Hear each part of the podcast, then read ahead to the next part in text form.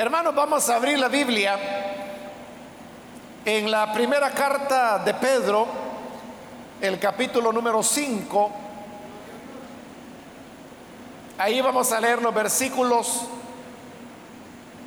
de la continuación del estudio que estamos desarrollando en esta carta y que con la ayuda del Señor estaremos finalizando en esta oportunidad. De manera que vamos a leer ya los versículos que nos quedan de este capítulo y al mismo tiempo de, la carta. Dice entonces la palabra de Dios en Primera de Pedro, capítulo 5, versículo número 6 en adelante, humillaos pues bajo la poderosa mano de Dios para que Él os exalte cuando fuere tiempo, echando toda vuestra ansiedad sobre Él, porque Él tiene cuidado de vosotros. Sed sobrios y velad, porque vuestro adversario, el diablo, como león rugiente, anda alrededor buscando a quien devorar, al cual resistid firmes en la fe, sabiendo que los mismos padecimientos se van cumpliendo en vuestros hermanos en todo el mundo. Mas el Dios de toda gracia, que nos llamó a su gloria eterna en Jesucristo, después que hayáis padecido un poco de tiempo, Él mismo os perfeccione, afirme, fortalezca y establezca. A Él sea la gloria y el imperio por los siglos de los siglos. Amén. Por conducto de Silvano, a quien tengo por hermano fiel, os he escrito brevemente amonestándoos y testificando que esta es la verdadera gracia de Dios en la cual estáis. La iglesia que está en Babilonia, elegida juntamente con vosotros, y Marcos, mi hijo, os saludan. Saludaos unos a otros con ósculo de amor.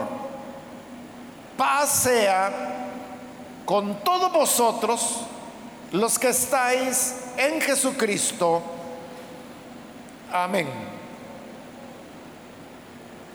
Hasta ahí dejamos la lectura. Hermanos, pueden tomar sus asientos, por favor.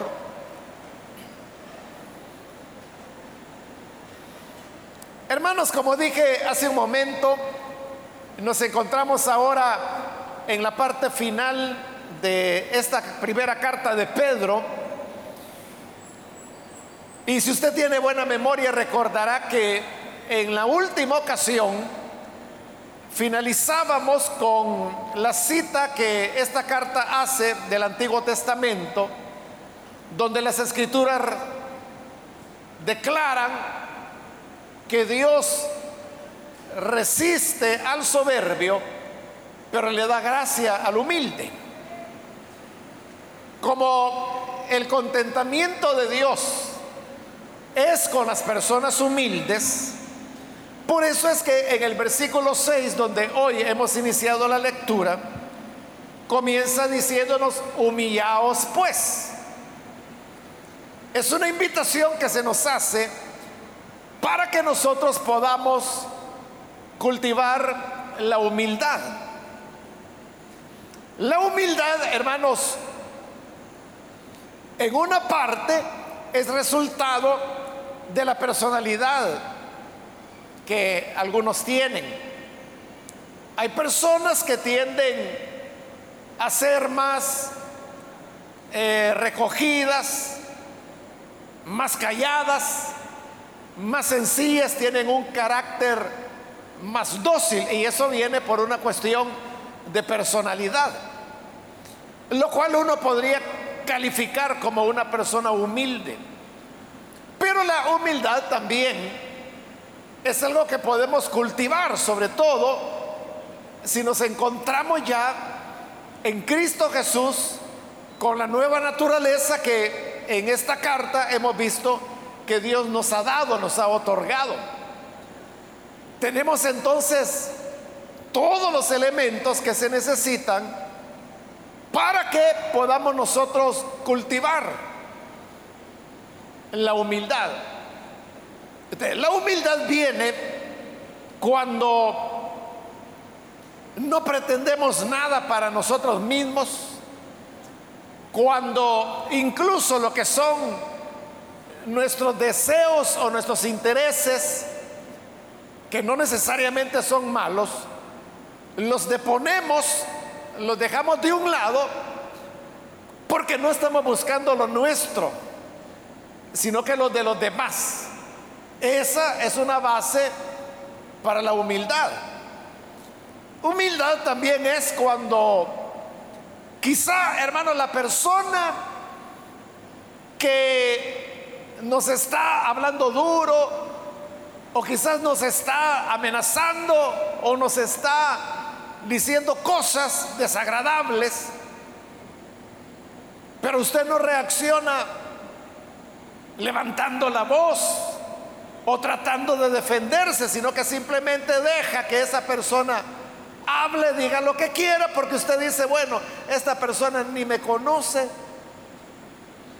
no sabe lo que está diciendo y además no importa lo que esta persona pueda pensar. Cuando reaccionamos de esa manera, esa es una reacción humilde. A todos estos elementos que estoy mencionando es a los que la carta se refiere cuando dice humillaos bajo la poderosa mano de Dios. Menciona la poderosa mano de Dios porque esa es una expresión que se encuentra con bastante frecuencia en el Antiguo Testamento, la poderosa mano de Dios. Y tiene dos usos se usa para hablar de los castigos que Dios enviará, de los juicios que Él derrama sobre los injustos, pero la misma expresión, la poderosa mano de Dios, también se usa en el Antiguo Testamento para hablar de las bendiciones que Dios otorga a los que a Él le agradan. En este caso, sin duda la expresión está siendo usada en el sentido positivo, en el sentido de bendición. Porque lo que dice es, humillaos bajo la poderosa mano de Dios para que Él os exalte. ¿De qué es lo que va a hacer la poderosa mano de Dios? Exaltar, pero ¿a quién va a exaltar? Exaltará al humilde. No es delante de los hombres que nos estamos humillando. Porque con las cosas que he dicho, como por ejemplo, no reaccionar cuando están hablando en mal de usted, sino que dejarlo pasar. Usted puede decir, hombre, pero yo no me voy a andar humillando delante de cualquier fulano que me quiera decir lo que le ronque en gana. Pero no es delante de ese fulano que usted se está humillando se está humillando delante de la poderosa mano de Dios. Es decir, es delante del Señor que usted está tomando una actitud humilde. Y la bendición de eso es que esa poderosa mano de Dios es la que nos va a exaltar. Ahora, esto, hermanos, de que si nos humillamos, Dios nos exalta, no es algo que ocurre tan automáticamente. Como decir, por ejemplo, que usted se humilló, fue humilde en determinada situación. Entonces usted puede decir, bueno, yo ya me humillé, hoy el Señor tiene que exaltarme. Y sin duda que lo va a hacer.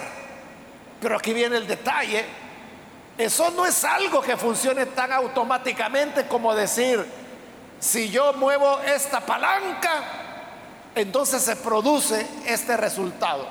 No es así.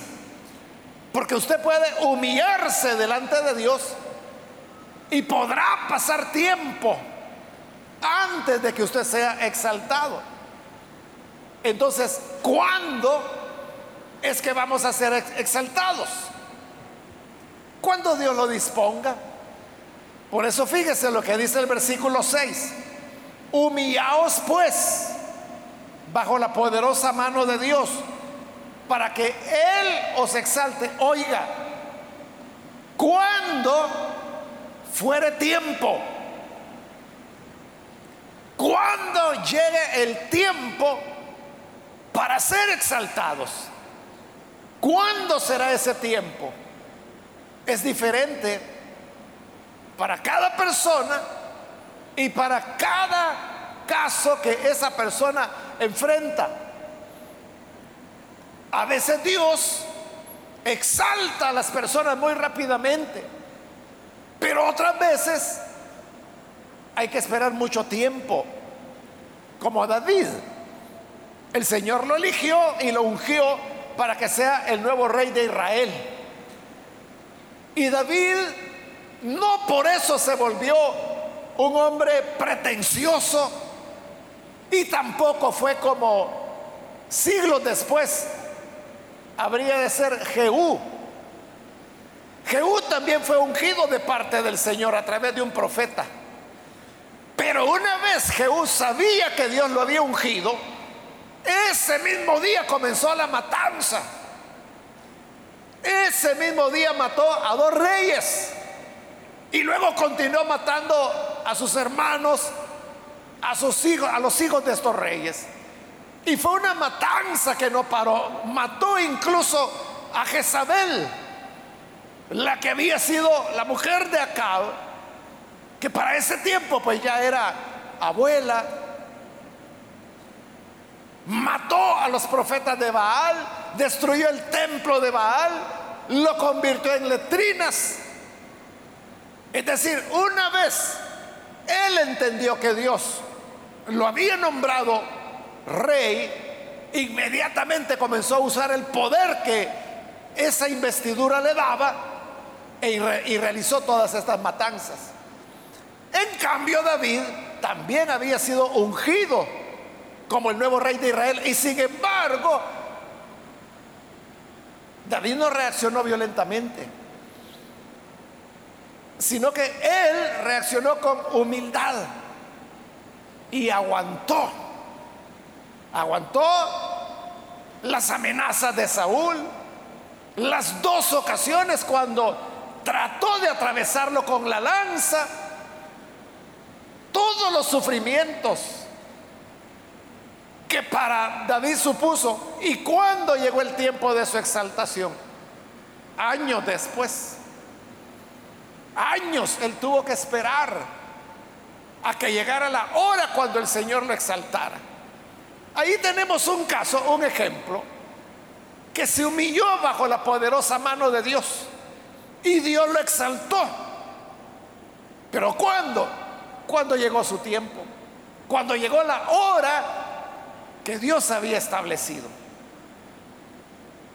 Hermanos y hermanas, hay ocasiones en que la exaltación de Dios llegará muy pronto quizás de un día para otro, o quizás el mismo día, pero en otras ocasiones,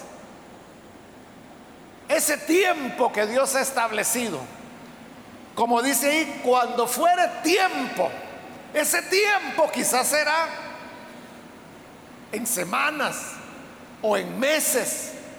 Habrá ocasiones en que años tardará. Pero la exaltación de Dios llegará para todo humilde. Por lo tanto, hermanos, uno no tiene que, decir, bueno, yo me humillé y de nada sirvió porque mire, aquí estoy esperando y mire si he recibido alguna exaltación. No significa que no la recibirás. Lo que significa es que aún no ha llegado el tiempo Porque dice, cuando fuere tiempo, cuando fuere tiempo, Él nos exaltará. Si no lo ha hecho Dios, no es que lo ha olvidado, es que aún no ha llegado el tiempo. Por lo tanto, nosotros tenemos que esperar el tiempo.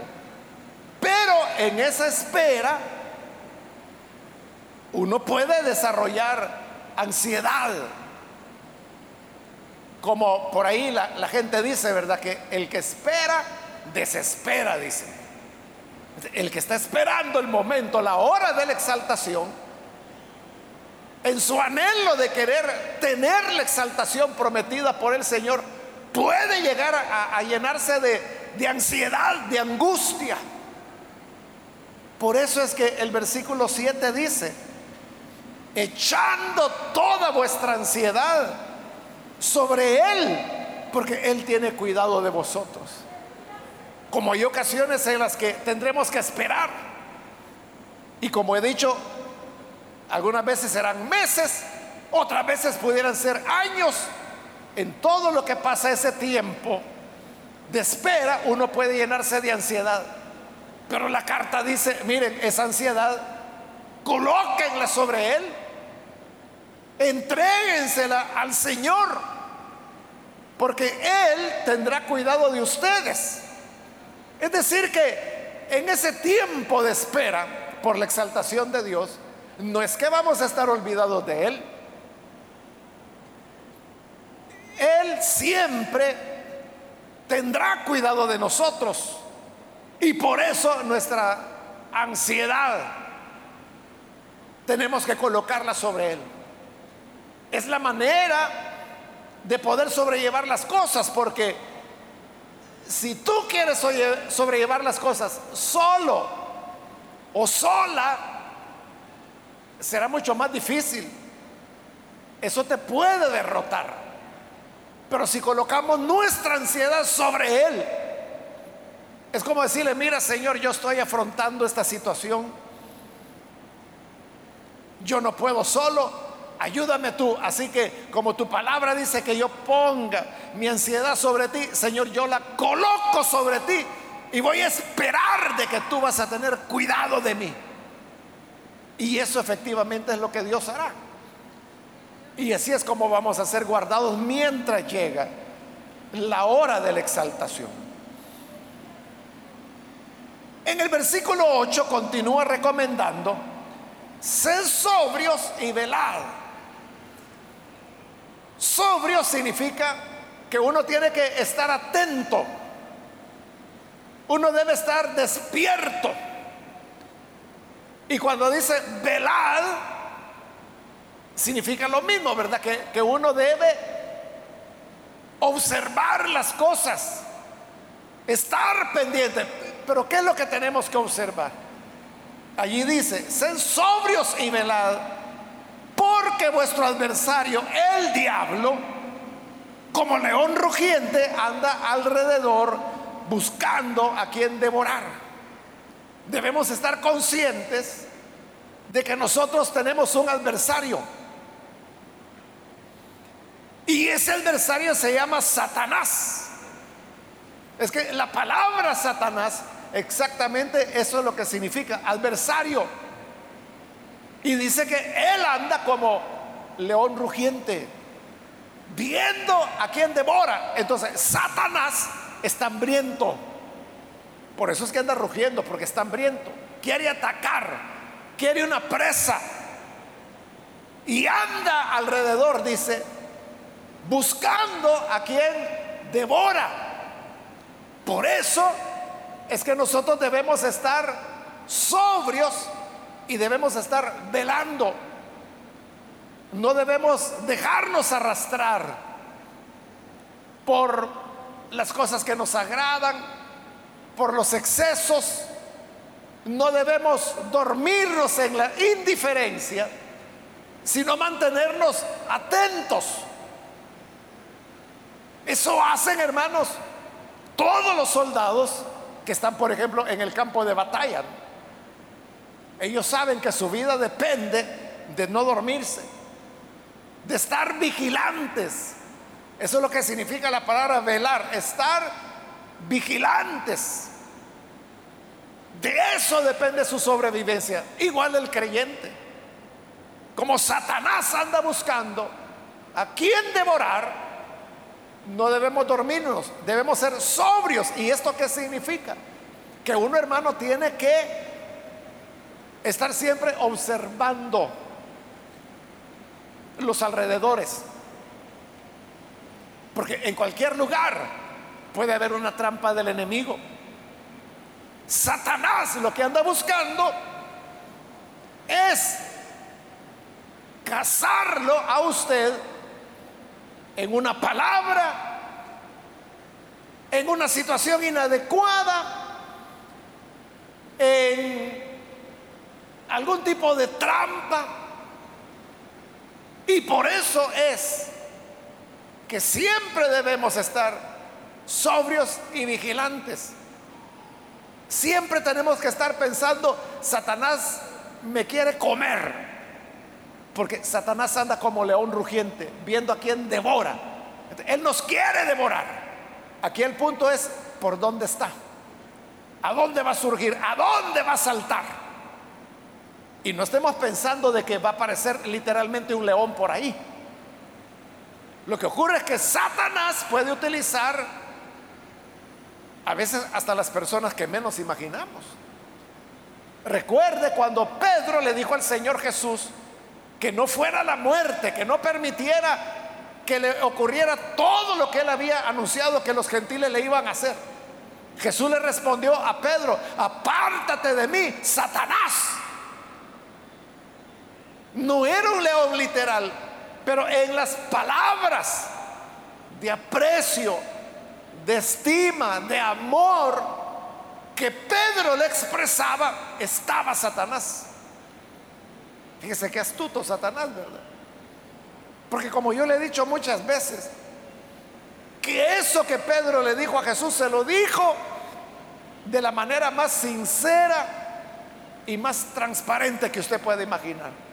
De verdad, Pedro quería lo mejor para Jesús. Y por eso le digo, Señor, ni, ni hables ni menciones eso, que algo te puede ocurrir.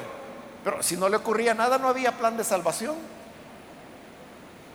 De cuando Satanás le habla a Jesús a través de Pedro, le dice que no te vaya a ocurrir nada. Pero Jesús percibe que las palabras de Pedro lo que quieren es desviarlo a él. Cuidado, ¿verdad? Porque a veces puede ser un hermano, una hermana que aconsejan, hermano, y lo hacen con todo amor, pero lo que están diciendo no es lo que Dios quiere. Mire otro ejemplo de la Biblia. David se convierte en rey y lo primero que él construye es su palacio. Y cuando él ya ha terminado su palacio, entonces se pone a pensar y dice, qué bárbaro yo. Porque primero me puse a hacer mi palacio y no he hecho una casa para el Señor. Todavía tengo el arca allá debajo de una lona. Entonces dijo David, no, lo próximo que voy a hacer es que voy a construirle un templo al Señor. Y mandó a llamar al profeta Natán. Y le digo, mira Natán, yo tengo un deseo, tengo un anhelo en mi corazón. Y este anhelo es que yo quiero hacer una casa, un templo para el Señor. Entonces viene Natán, que era un buen hombre, era un profeta. Y Natán responde con su lógica humana y le dice, excelente rey, excelente tiene razón su lógica. Si usted ha construido un palacio para usted mismo, ¿cómo no va a ser un templo digno del Señor? Adelante, hágalo. Eso que Natán estaba diciendo, lo estaba diciendo con sincero corazón, pero no era la voluntad de Dios. Fíjese. Amén, dijo David. Está bien, entonces voy a iniciar los preparativos para hacer el templo. Que Dios lo bendiga, le dijo Natán. Que prospere sus planes. Natán saludó al rey y ya se iba, ya iba por el patio del palacio. Cuando Dios le habla a Natán, él dice, ey, ey, ey, ey, ey, ey, ey, Natán, ¿qué dijiste?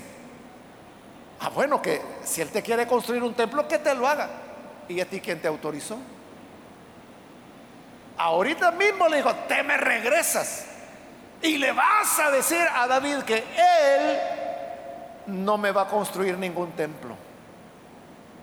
Porque él ha sido un hombre de guerra y ha derramado demasiada sangre. Por lo tanto, no, él no me hará un templo. Sí lo va a hacer un hijo de él, pero no David. Entonces Natán tuvo que regresar. Y llega de nuevo delante del rey. Y me imagino que él venía avergonzado y decía, mire rey, qué pena, discúlpeme. Cuando yo le dije que estaba bien que hiciera el templo para el Señor, yo se lo dije porque me pareció correcto, que era bueno. Pero Dios me acaba de hablar y me acaba de decir que regrese. Y me ha dicho que le diga que no, que usted no puede hacerlo porque usted es un hombre que ha derramado demasiada sangre. Él no se agrada de que usted le haga un templo, pero dice que un hijo suyo sí se lo va a hacer. Y entonces David dijo, bueno, bendito sea el Señor. Dios no quiere que yo se lo haga. Primero Dios, como Él lo ha dicho, que un mi hijo reine y haga el templo para el Señor. Y así fue. Ahí tenemos otro ejemplo, ¿verdad? De cómo un hombre de Dios, un profeta, con la mejor intención, le estaba diciendo al rey, haga el templo. Y Dios no quería. Así es Satanás. Muchas veces Puede utilizar a un consejero, a una consejera, a un familiar, para descarrilarnos. Y no es que esos consejeros o esa familia diga, yo este lo voy a fregar, lo voy a mandar por mal camino. No, quieren lo mejor para usted. Pero no, no siempre lo que la gente cree que es lo mejor para nosotros es lo que Dios quiere, no siempre. Lo vimos con Pedro, lo vemos con Natán. Y uno puede poner muchos ejemplos de la Biblia. Por eso es que la carta dice, estén sobrios, velen, abran bien los ojos, no se duerman. Atento, ¿qué es? Lo que le están diciendo, no vaya a ser que sea Satanás quien esté utilizando las buenas intenciones de una persona para desviarlo. Cuidado porque tenemos un adversario que anda como león rugiente viendo si nos devora. Al cual, dice el versículo 9, resistir firmes en la fe. Lo que esta carta de Pedro dice de cómo luchar contra Satanás es lo mismo que dice la carta de Santiago. Las dos cartas dicen que a Satanás hay que resistirlo con firmeza. Entonces, no tenemos que huir de Satanás. La escritura no dice córranse del de, adversario. No, dice resístanle con firmeza. Entonces cuando Satanás viene y nos quiere desviar, debemos ser firmes, como firme fue Jesús cuando le dijo a Pedro, apártate de mí, Satanás, porque no tienes la mirada puesta en las cosas de Dios, sino en la de los hombres. Fue duro, pero firme. Así rechazó. Porque si no somos firmes, quizás nosotros podremos decir, Vaya, está bien, hoy no, tal vez mañana. Ahí lo voy a pensar. Si usted deja ciertas puertas abiertas, quizá por educación, hermano, Satanás se va a meter. Él no va a desperdiciar ni, ni la más pequeña grieta que usted deje en su rechazo. Por eso a Satanás hay que resistirle firmemente no es de ponerse a platicar con él. No es que usted diga, es que yo quiero seguir probando para ver si de verdad es Satanás o para ver si es imaginación mía. Cuando menos sienta se lo haber tragado. Hay que resistirlo firmemente. Y claro, resistir a Satanás con firmeza, eso implica conflicto, demanda valentía, demanda decisión de hacerlo. Pero hay una cosa importante no estamos solos en esa batalla. Pues dice ese versículo 9, sabiendo que los mismos padecimientos se van cumpliendo en vuestros hermanos en todo el mundo. Estos conflictos, estos ataques de Satanás no es algo que solo usted experimente. Dice, estos sufrimientos por resistir a Satanás suceden en vuestros hermanos en todo el mundo. Todos los creyentes, hermanos, hemos tenido que pasar momentos en nuestra vida que han sido así de conflicto, de aflicción. Luego el Señor nos saca adelante, llega la hora cuando Él nos exalta y luego vendrán otros ataques de Satanás. Pero el consuelo es que hay otros que están peleando la misma batalla. Es que eso da ánimo, hermano. Cuando usted cree que está solo o está sola en esta batalla, eso desanima. Eso fue lo que le ocurrió a Elías. Que como Elías no se relacionaba con nadie, él pensaba que él era ya el último de los profetas, que a todos los demás ya los habían matado. Eso lo llevó a una depresión en la cual él le pedía al Señor que le quitara la vida. Para el judío, el judío rechaza tajantemente el tema del suicidio. O sea, es una cosa que ni siquiera se debe hablar, no se debe discutir. Entonces, el suicidio no es una posibilidad, sino a lo mejor Elías se hubiera quitado la vida. Pero como eso el judaísmo lo rechaza, entonces por lo menos le pedí a Dios, quítame la vida, como ya soy el último, quítame la vida y aquí se acabó todo. Entonces viene Dios y le dice, no, no, Elías, no es así como tú crees no es que tú eres ya el último y que solo tú has quedado. Porque te cuento que hay otros siete mil que no han doblado su rodilla delante de Baal y son tan fieles como tú. Eso llenó de esperanza a Elías por el hecho de saber que habían otros siete mil, miles que estaban luchando por el mismo ideal de él. El problema es que él no los conocía, no tenía relación con ellos. Entonces, igual, si nosotros creemos y usted dice, es que solo yo estoy resistiendo a Satanás, yo veo a los otros hermanitos que por allá el león rugiente lo llama, allá van. Por allá el león rugiente prepara una trampa, allá van y los devora. Y yo soy el único que está aguantando. Pero dice la carta, no, no, no. Estas aflicciones están ocurriendo en vuestros hermanos en todo el mundo. Todos estamos en la misma batalla, de una forma, de otra. Aquí no se trata de quién tiene la más grande batalla. De lo que se trata es de que todos estamos siendo atacados por el león rugiente y todos debemos resistir firmes.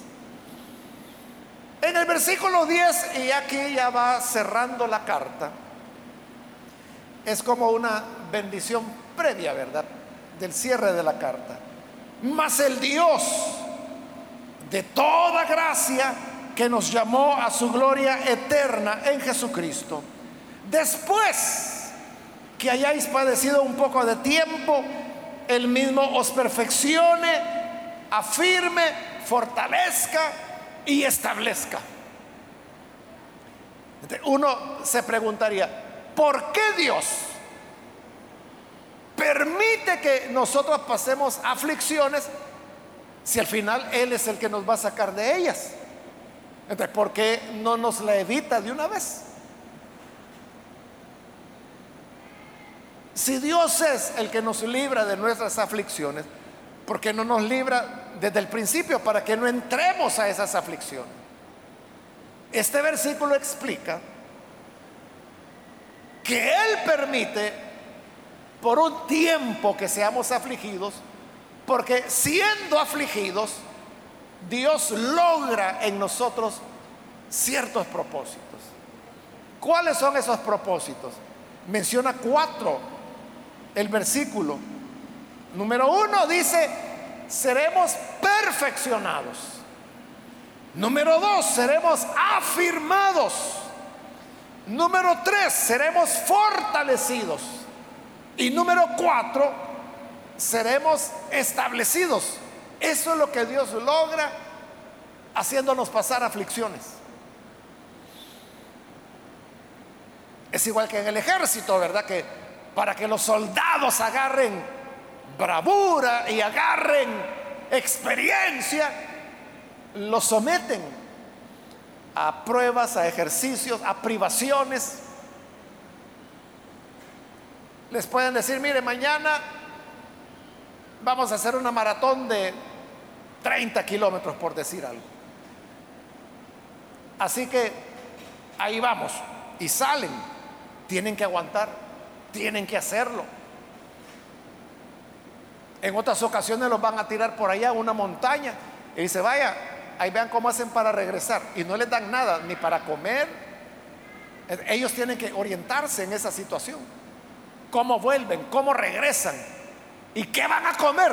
Hay que ver, que busquen raíces, que busquen plantas, que busquen tacuacines o qué sé yo. Quizá les va a tomar tres días volver allá al cuartel. Pero eso los va entrenando, fortaleciendo. Entonces están ya a prueba de todo. Eso es lo que Dios busca. Algunas veces tenemos que ser afligidos por un poco de tiempo. Pero ¿qué logra Dios con eso? En primer lugar, dice, perfeccionarnos. Porque es en las aflicciones donde aprendemos lecciones que no hubiéramos aprendido de otra manera. En la aflicción es donde uno es perfeccionado para esperar en Dios. Uno es perfeccionado en la oración. Uno es perfeccionado en la fe. Pero dice que seamos perfeccionados que seamos afirmados. Somos afirmados porque, como decimos popularmente, ¿verdad? Yo ya vengo de donde asustan. Pero aquel que nunca se ha ensuciado las manos, el que anda con zapatitos de seda, hermano, ese no está firme. Ese ante las primeras dificultades va a salir corriendo. Pero el que ya vivió, el que ya fue afligido, el que ya pasó por eso, está firme, se afirma. Luego dice, fortalece, lo fortalece. Los momentos de aflicción nos fortalecen, nos hacen sobreponernos al dolor, a la duda, a la tentación, a las críticas. Entonces, estas personas que han pasado por eso, hermano, están de tal manera fortalecidos que ¿quién los detiene? Es como la gente que dice, no hombre, si este hombre es de hierro, esta mujer es de hierro, no se doblega por nada. Es un humano, no es de hierro, somos humanos. Pero lo que ocurre es que las experiencias de la vida lo han fortalecido de tal manera que parece que nada le afecta, que nada le atemoriza, que nada le aflige. Pero es porque viene de aflicciones. Y luego dice, y lo establezca. Establecer significa, hermanos, tener una buena fundamentación, como la casa que fue construida sobre la roca. aquel que está establecido por las aflicciones que ha vivido, ¿quién lo va a mover, hermano? Lo pueden ofender, pueden burlarse de la persona, pueden levantarle oposición, pueden puede ser una oposición organizada o desorganizada, pero esta persona seguirá tranquilo. Que vengan los vientos, que venga la tempestad, que venga el río con toda su fuerza. La casa no caerá porque está establecida sobre la roca. Y lo que nos perfecciona, fortalece y establece es las aflicciones. Por eso es que el Señor las permite. Y por esta causa, la carta prorrumpe alabanza, dice el versículo 11, a Él sea la gloria y el imperio por los siglos de los siglos. Amén. Claro, a Él sea la gloria por todo lo que hace. Allí, hermano, sería un final perfecto, ¿verdad? Para la carta.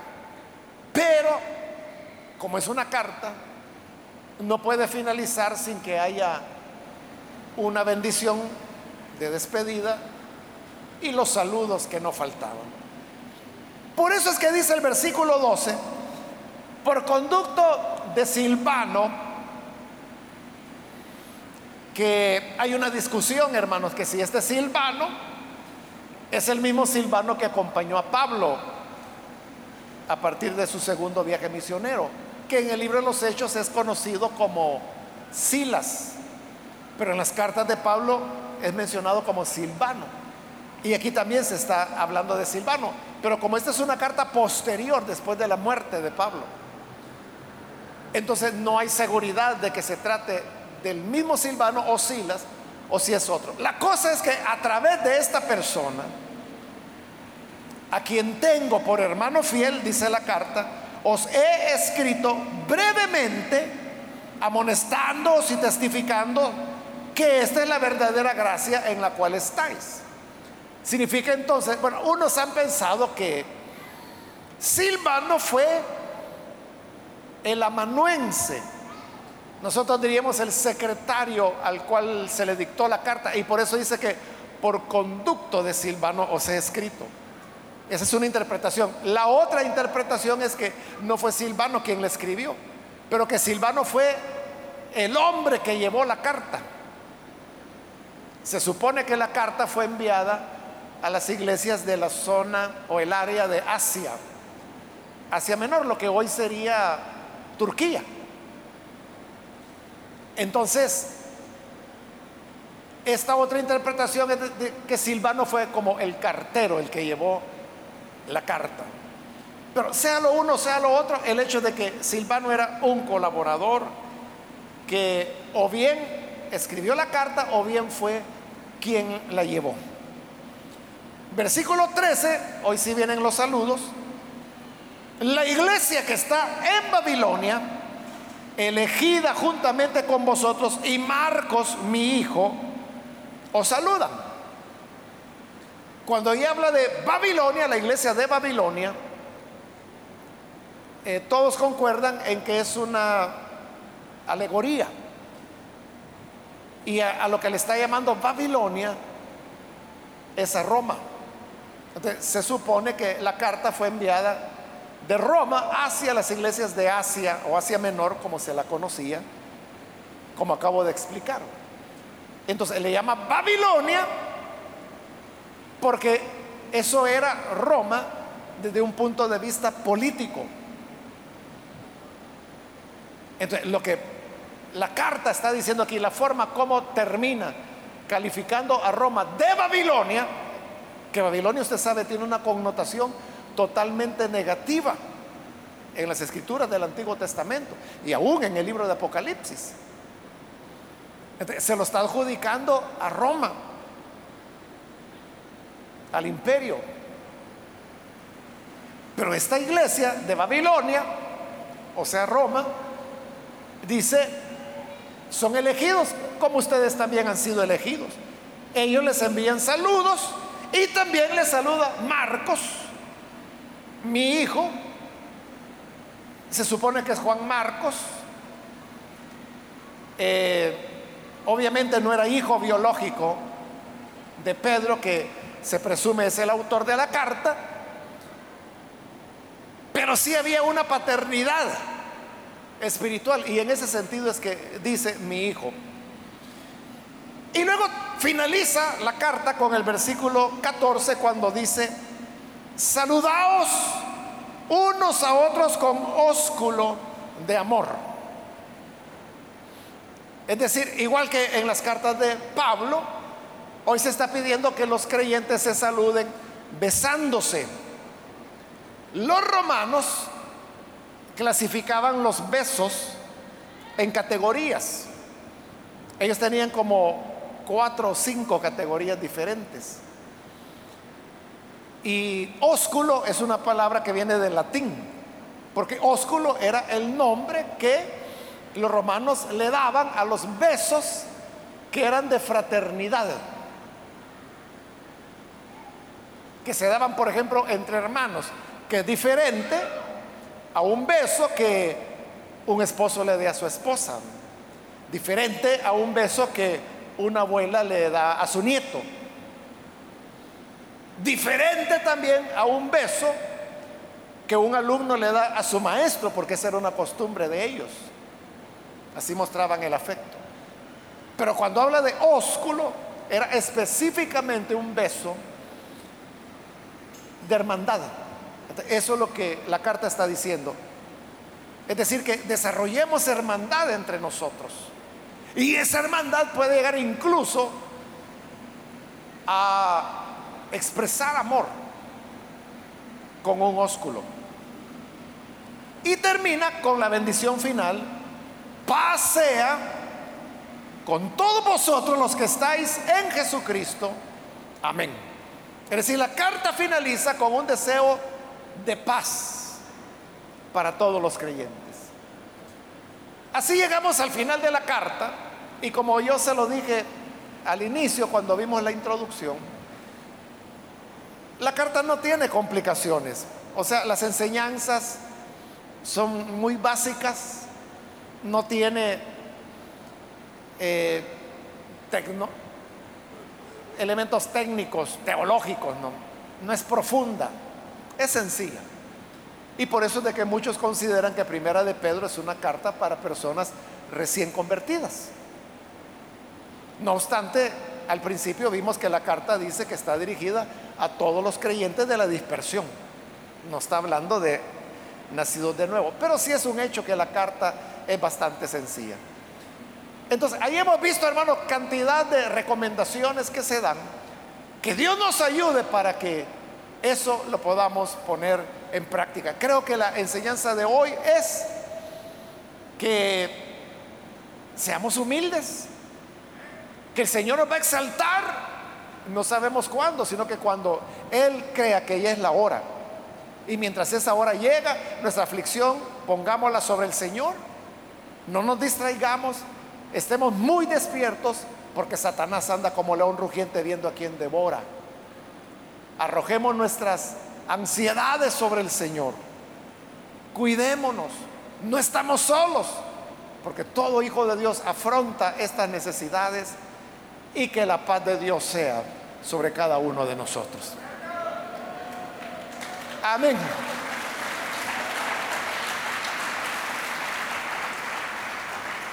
Vamos a orar, vamos a cerrar nuestros ojos. Y antes de hacer la oración, como siempre, yo quiero invitar a las personas que todavía no han recibido al Señor Jesús como su Salvador, si este es su caso y usted hoy ha escuchado la palabra, yo quiero invitarle para que pueda recibir la salvación y esa paz que el Señor otorga a los que confían en Él.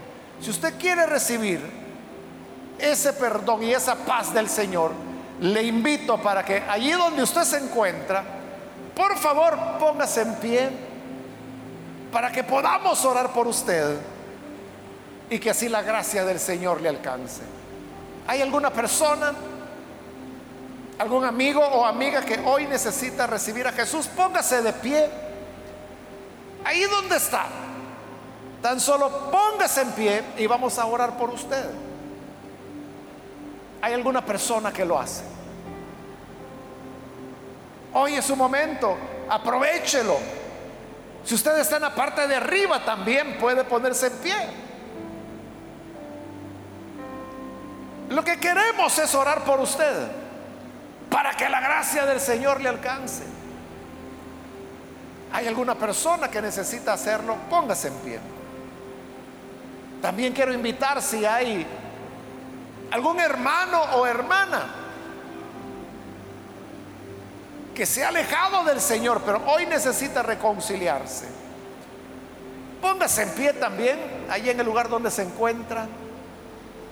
Y vamos a orar por usted. ¿Hay alguna persona, algún hermano, hermana que se alejó del Señor? Quizás por eso, porque no distinguimos, no estábamos velando lo suficiente y no percibimos que era Satanás el que nos estaba hablando a través de una persona que nos tiene mucho aprecio. Pero como hasta eso usa Satanás. Pero quieres hoy reconciliarte, puedes ponerte en pie. Hoy es el día para hacerlo. Y vamos a orar. Necesitas venir a Jesús.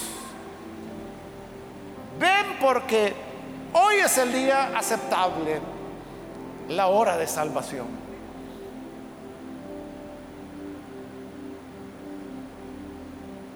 Voy a terminar esta invitación hago la última llamada si hay alguien que necesita venir al Señor Jesús por primera vez o necesita reconciliarse, póngase en pie y aproveche porque esta ya fue la última invitación que hice. Y vamos a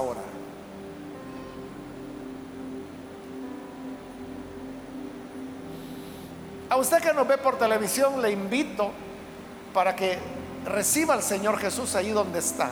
Ore con nosotros. Señor, gracias te damos por tu palabra, por esta carta que se encuentra en las escrituras y que presenta para nosotros tantas enseñanzas. A aquellos que hoy te están recibiendo a través de los medios de comunicación. Señor, perdónales, sálvales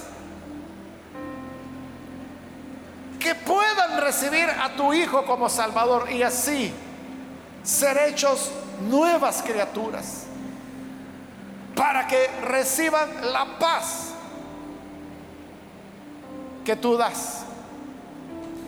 Y ahora yo te pido por todo tu pueblo, toda tu iglesia, ayúdanos Señor, para ser sobrios, para velar y escapar del lazo de Satanás que quiere demorarnos. Ayúdanos a estar atentos, ayúdanos a estar vigilantes, observando todas las cosas y evitando toda trampa del enemigo, para que así seamos preservados. Ayúdanos a cultivar la humildad. Ayúdanos a ser sencillos Ayúdanos a soportar los agravios, sabiendo que en su momento tú nos exaltarás. Cuando sea el tiempo, esperamos ese momento colocando nuestra ansiedad sobre ti. En el nombre de Jesús nuestro Señor lo pedimos. Amén.